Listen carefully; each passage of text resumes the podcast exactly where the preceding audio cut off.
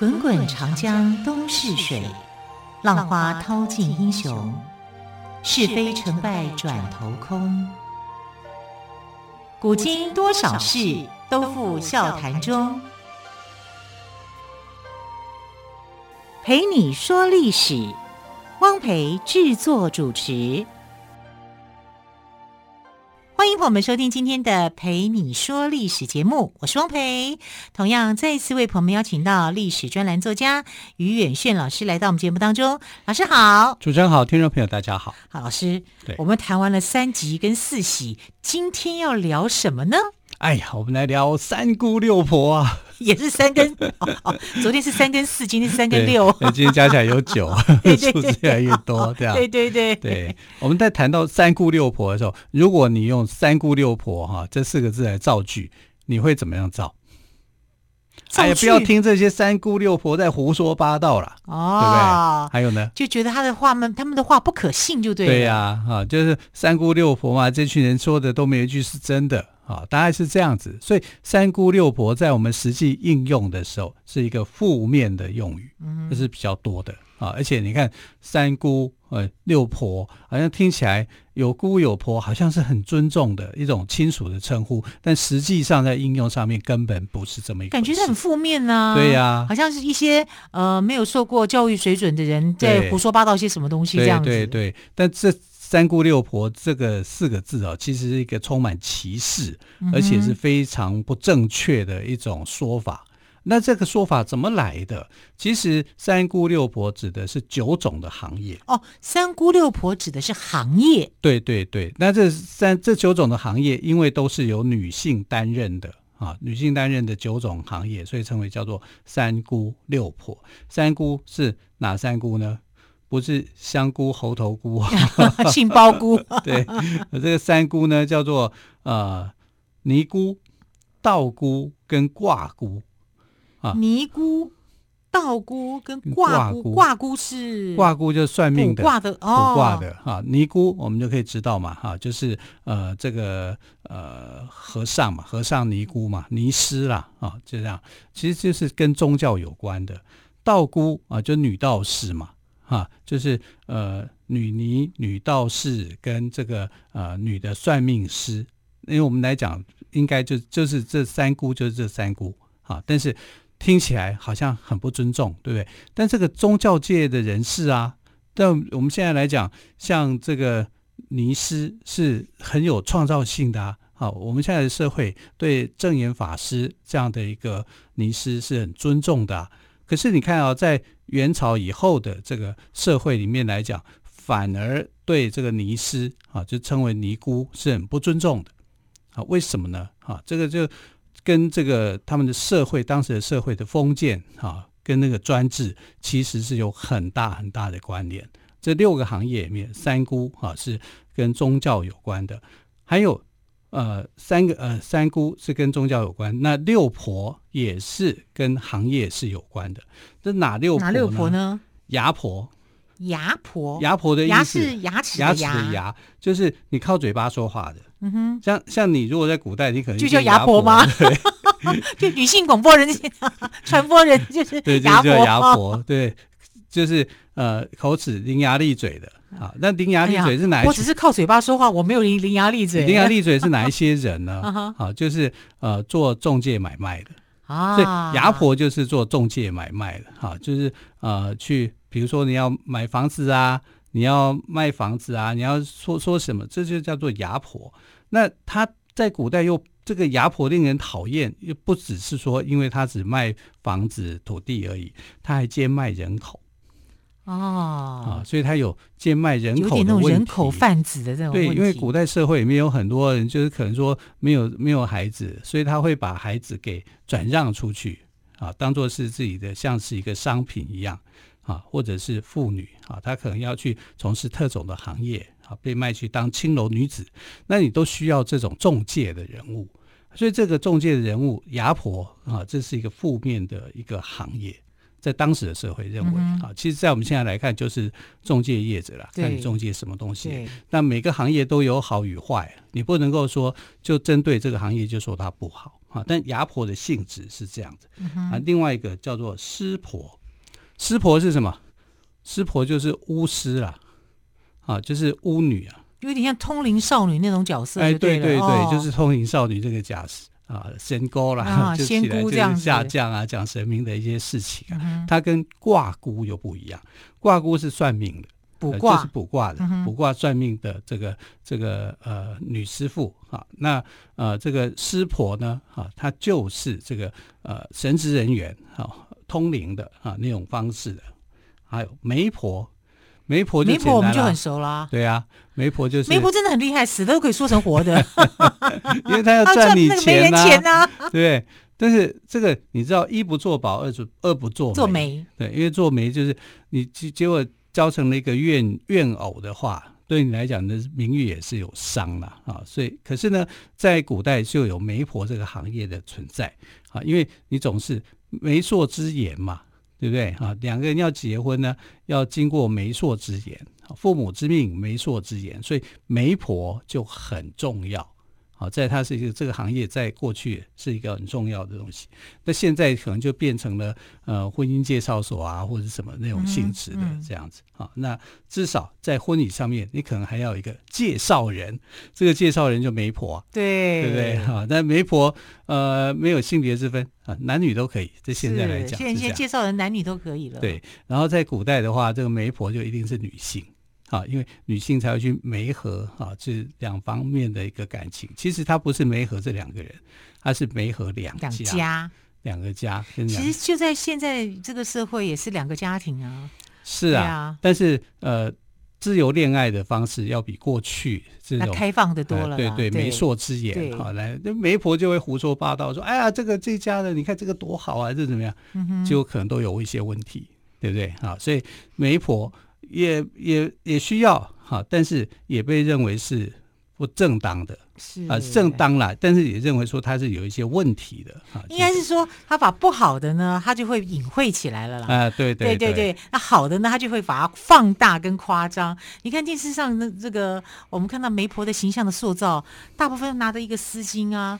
走路还还摇摇摆摆的，脸上要一定要一颗痣，我就觉得很奇怪，为什么要一定要一颗痣呢？对，他一定是大神，对，对，一定是大神，而且讲话一定是“哎呦，王公子啊”，而且为什么一定要用这种声音呢？我就是觉得很奇怪。人还没到，爱优先到。对啊，哎呦我的妈呀，怎么办啊？难怪人家说这个六婆、三姑六婆，光是这个媒婆的形象就被人家塑造的这么差。哎，也不能这样讲啊，媒婆也有好形象的。对。对不对？讲讲点好的。对，你像那个西游《西游西厢记》，差点讲《西游记》。哎，就算《西游记》里面，孙悟空也当过媒婆啊。瞎鬼，孙悟空当过媒婆？是啊，他就变身啊，变身为一个媒婆的样，然后帮那个妖怪娶亲啊。那他也拿个丝巾，对，有个痣吗？很有趣。我真的觉得很奇怪，为什么一定要拿个丝巾跟一个字？然后《西厢记》里面有个媒婆啊，这小姑娘啊，叫做红娘。哦，我爱红娘。你看到现在这个名气多响啊！这个虽然是小说中虚构的人物，可是《西厢记》的这个红娘那个角色哈、啊，你看她帮崔莺莺啊，还有跟这个张生啊两人之间的谈恋爱、谈情、谈情说爱，然后说穿针引线，就。很像这个媒婆，而且他你这样讲就对了，对我们就要平衡一下，对对对娇俏可爱，对，对不对？然后你看现在你会讲到媒婆，你会想到谁？红娘嘛，你还会想到谁呢？对不对？你不会想到那个大神。对，你 这样子以后，你这样子介绍人上台致辞，人家都要打个丝巾，顶上叠个字，这太刻板印象了，这是刻板印象，对对对对。但你知道三姑六婆就是一个刻板印象，哈。然后再来一个婆，叫做药婆。药婆，对，药婆就是专门管理药物的、送药的人哈。但为什么会有药婆的存在呢？啊，因为古代来讲啊，就是男女授受不亲，也不知道从什么时代开始啊，应该是宋朝以后才开始这样。好，这个礼教慢慢在约束大家哈，就是变成说，哎，你是这个你你必须要由这个女生来看，女医师来看女生的病。男医师来看的话，麻烦透了。你要悬丝啊？对啊，那我真的觉得能够悬丝的真的太厉害了。我真的觉得胡说八道一条丝就能够只诊断对方的那个脉象，这也太厉害了，真的啊！也也许有啦，这种匪夷所思的事情我们很难知道啊。但是古代社会就是这样，所以这个呃药婆其实现在话来讲就是女医师。嗯哼，啊，那女医师来专门做妇女的一个疾病，但你必须要有这样的一个职位的存在。可是医师在古代不受尊重。哎，女医师，可是我看过一些韩剧，呃，也蛮也有蛮厉害的。嗯，像以我看过一个呃陆剧叫做《女医明妃传》，对，那个韩剧有个大长今，对，都很厉害啊。呃，这个他们两个几乎是同时期啊，因为明妃是。明明妃是那个女医明妃传啊，它其实把两个人物合成一个人物哦，所以女医明妃传不是一个人啊，呃，他。历史上是两个人，历史上是两个人，对，但是他的剧是把他说塑造成为是同一个人，形塑成一个人，对，就就谭允贤嘛，对对对。但谭允贤她其实是医师，女医师，她没有进入到皇宫啊。然后呃，你讲的韩韩国的女医师那个大长今嘛，啊，大长今这是因为对李氏王朝，朝鲜的这个李氏王朝里面，它有这个。医女的制度啊，这是专门为皇宫的这些女性所服务的，这确实是存在的。他们的医女的制度啊，是要比这个明朝的这个药婆的制度要来得好，因为没有承认女医师啊，只有说这个药婆，所以女医师的角色啊，这就被药婆给取代了，甚至来讲就是污名化啊，这是比较。可惜的哈，只是韩国反而在这方面呢，是比中国要来的进步一点，而且在里面还特别注重药膳呢。对对 好，我想更多的内容 稍后也是先休息一下，再请于远炫老师来告诉我们喽。好的。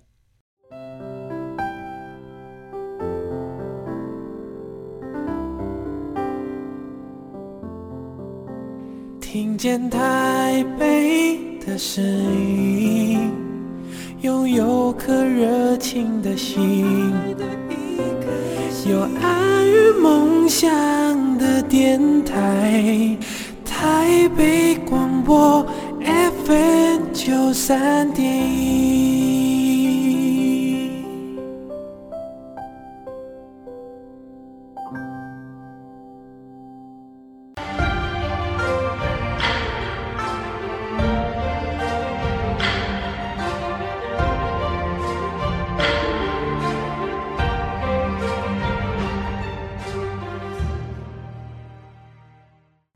历史节目，我是汪培。今天特别来宾，历史专栏作家于远逊老师跟我们谈到的是我们常说的三姑六婆，到底是哪三姑哪六婆？原来是行业的名称哦。对。那么老师刚刚有提到这个六婆当中的其中几个婆，那么好像还好像没讲完嘛，对不对？对啊，我们刚刚前面讲了四个嘛，就是牙婆嘛，啊，做中介的啊，师婆当女巫的啊，媒婆当媒人的。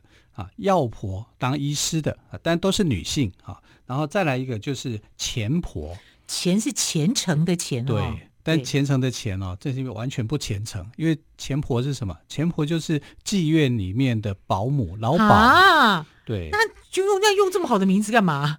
对，所以如果看古代章回小说，你的钱婆，你要知道，她就是这个呃青楼女子妓院当中的啊，嗯、就是呃，她可能退下来。自己不当妓女了，但是她去这个引荐说，哎，谁啊？对啊，自己开个什么怡春院什么之类的。哎，对对对，就这样当老鸨。对啊，所以钱婆就是在古代就是被认定为是一个下贱的一个行业，嗯，不好的行业，而且是话很多的、很麻烦的事情。对，我看过周星驰那个那个芝麻官那那部电影，九品芝麻官。对啊，他后来不是沦落到这个妓院去工作嘛，因为他被追杀嘛，对不对？然后就跟妓院的老鸨在那边吵架，后来成为吵架之王。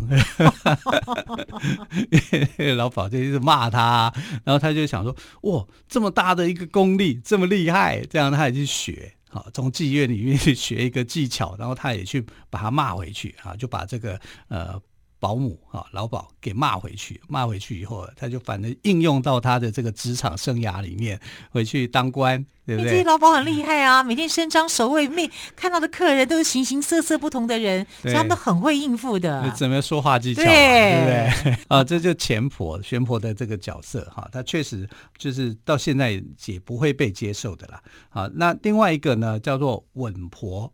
稳婆什么意思呢？就是要让妇女。生产的时候能够安稳，那这是一个什么行业？就是接生婆啦。嗯、啊，其实接生婆这是一个、哦、这个很重要哦，很重要啊啊！因为古代社会，其实这个古代社会啊，大概是从什么开始？就是从元代以后的社会啊，大概盛行的是明代。明代是一个很奇怪的一个时代，就是这个时代的人非常的专制啊。这专制的结果呢，就是它做成了一种控制。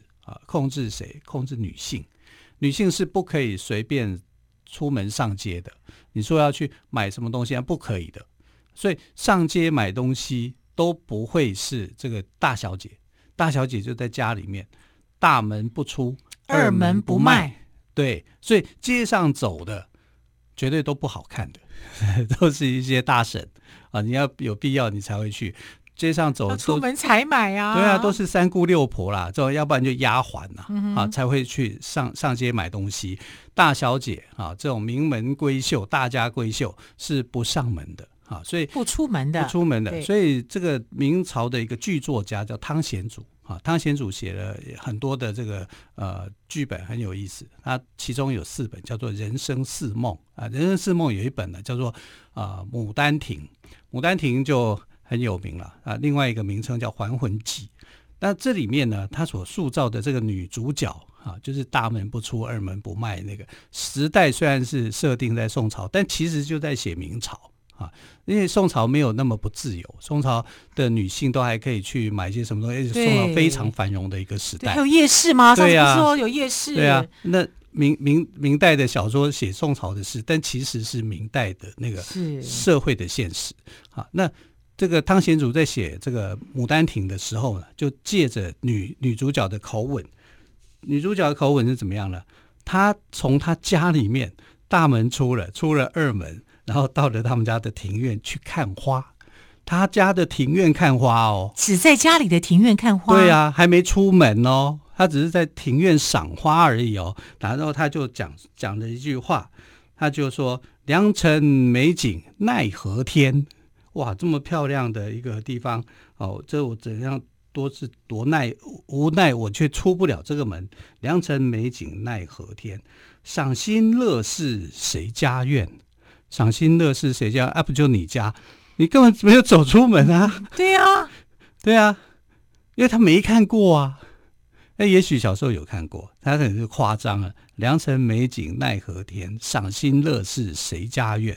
我在欣赏这样的一个风尘，这样的美丽的景致，我心里觉得很快乐。可是我不知道这是谁家的院子哦，原来是我家的院子。我觉得这有一点反讽哎。对啊，反讽啊，啊是啊，是在反讽啊。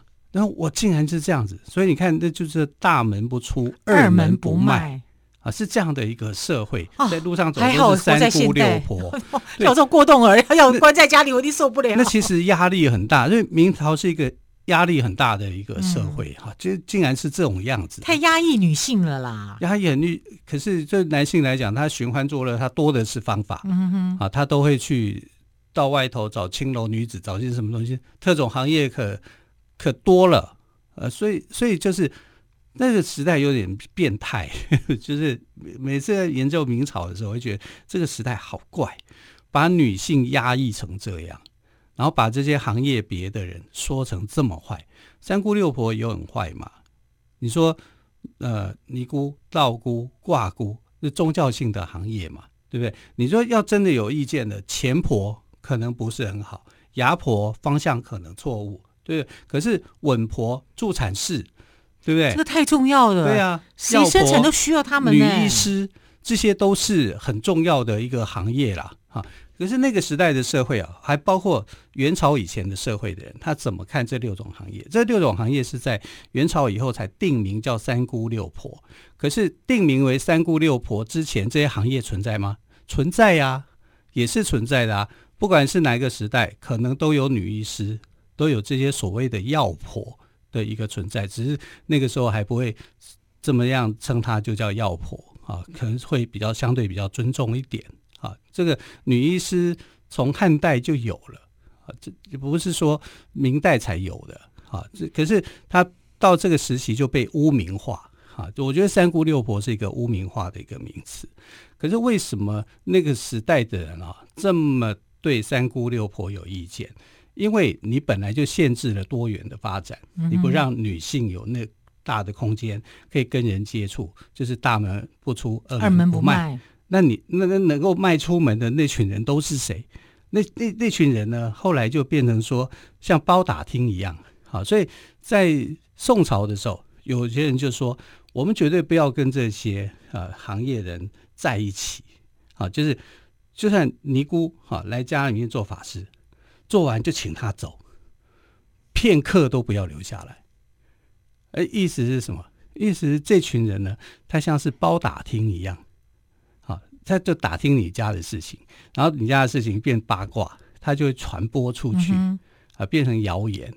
他们觉得他们是散布谣言的，谣言的，对。对，三姑六婆不是这种用法吗？就是一群刮噪者啦，对呀、啊，就是你可能会把一些谣言啊，听打听人家什么消息，然后就把这个消息给传播出去，啊、嗯，所以对三姑六婆的印象没有很好，所以以前就有假消息，就从这边散播出去，从这边就来的，对。